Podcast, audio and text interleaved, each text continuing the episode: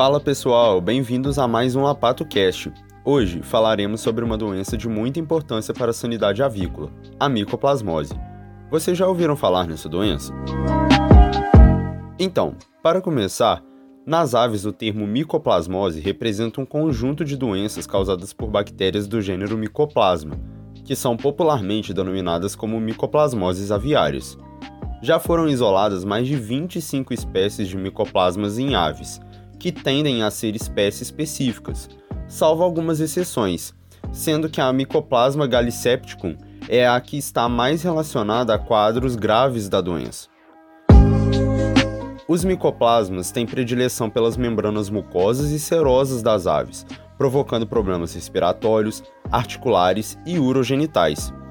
As principais formas clínicas da micoplasmose em aves de interesse zootécnico são a doença respiratória crônica das galinhas, a sinovite infecciosa dos perus e a aerosaculite das aves. Os primeiros casos de micoplasmose foram relatados no início do século XX e com a intensificação dos sistemas de produção avícola, a doença rapidamente ganhou notoriedade. No Brasil, os primeiros relatos se deram na década de 1950 e ganharam importância ao longo dos anos. Foi então que, na década de 1990, a doença foi incluída no Programa Nacional de Sanidade Avícola, já na sua criação. Agora a Manu vai falar pra gente um pouquinho sobre a epidemiologia das micoplasmoses aviárias. Com relação à epidemiologia, a micoplasmose tem distribuição mundial e é responsável por grandes perdas econômicas devido aos prejuízos em frangos de corte e poederas comerciais, como a redução na eclodibilidade dos ovos e a condenação de carcaças por aerosaculite. As aves silvestres podem atuar como vetores ou transmissores das micoplasmoses, por meio do contato direto com as aves ou através da contaminação da água e alimentos. A transmissão pode ocorrer de forma horizontal pelas secreções respiratórias ou verticalmente pelo oviduto. A horizontal é mais importante pois é rápida e costuma atingir 100% das aves de um galpão em poucas semanas. Já a transmissão vertical é responsável por dificultar o controle e a erradicação da doença, pois geralmente as aves em estado agudo transmitem à progênie uma concentração alta de micoplasmas, com taxa de 10 a 40% de transmissão. Falando mais especificamente sobre o Mycoplasma S9, este tem maior prevalência nas criações de aves de postura, enquanto o Mycoplasma gallisepticum ocorre mais em frangos de corte. Essas diferenças podem ser atribuídas às diferentes instalações, nas diferentes ambiências e no manejo próprio de cada produção.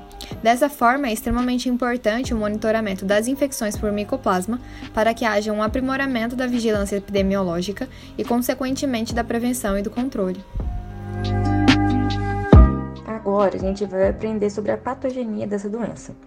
Os micoplasmas, eles colonizam preferencialmente os epitélios. Eles vão aderir na parede celular do hospedeiro e causar doenças crônicas e infecções de longa duração. Esses microorganismos, eles são hospedeiros específicos. E eles vão afetar apenas as galinhas ou, em alguns casos, espécies bem próximas geneticamente, como os perus e outras aves mas eles não vão infectar mamíferos e os micoplasmas mamíferos, por sua vez, também não vão infectar as aves.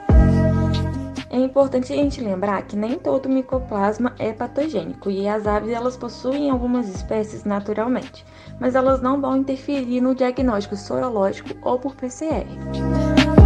Os micoplasmas eles vão causar doenças por mecanismos indiretos, eles são bactérias que não possuem toxinas que lesam o hospedeiro nem vão causar septicemia. É, a patogenia dessas bactérias ela vai depender da ação do hospedeiro, porque é a infiltração tecidual das células de defesa em resposta a ela que vão causar a lesão, sendo que os micoplasmas participam diretamente apenas como antígeno a ser eliminado. A questão é que eles vão invadir o sistema imune do hospedeiro, aderindo nas suas células. Além disso, eles não são forte, fortemente imunogênicos e possuem superantígenos, que são moléculas que vão causar imunodepressão após a infecção, o que evita completamente a eliminação do agente. Alguns micoplasmas, eles são patógenos primários, mas vai ser a associação dele com outros patógenos que vai fazer das micoplasmoses uma doença de grande impacto econômico. E as aves que forem infectadas por essas bactérias, elas podem apresentar ronqueira, descarga nasal, redução do consumo de ração com diminuição de peso, diminuição na produção de ovos e diminuição na eclosão em matrizes e poedeiras. Mais especificamente nos frangos de corte, eles podem apresentar diminuição do consumo de ração, aumento do índice de conversão alimentar e problemas respiratórios. Mas muitas vezes é difícil perceber no campo todos os sinais e concluir a causa do transtorno. Então é muito mais indicado realizar exames para ter um diagnóstico definitivo.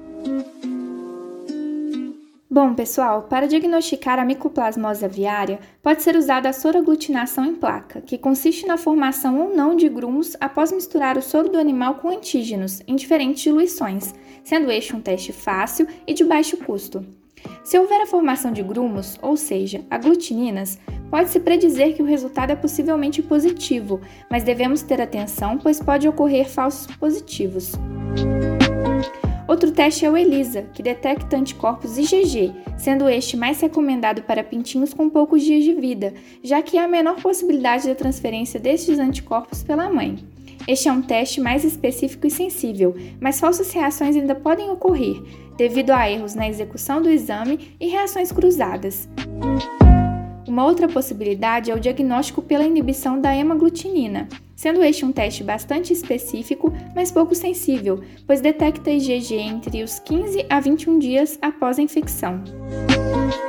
Estes três testes que falei anteriormente usam soro do animal, mas podemos usar também o isolamento do microorganismo.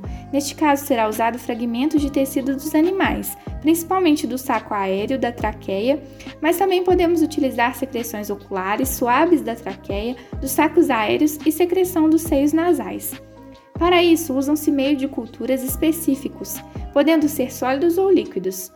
Após o isolamento, o esperado é que cresçam culturas de microrganismos em 3 a 5 dias, para observação no microscópio, mas também pode haver problemas neste método por erros na confecção, baixo número de microrganismos, presença de outros organismos, etc.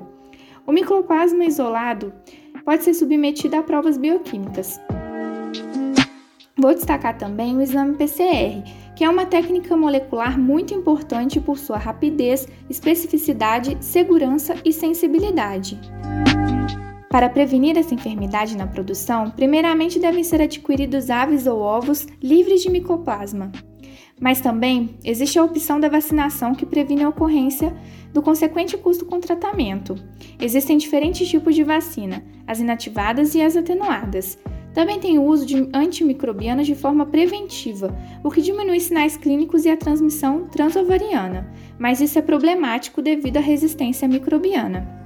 No mais, um sistema de monitoramento é muito importante para a prevenção da doença.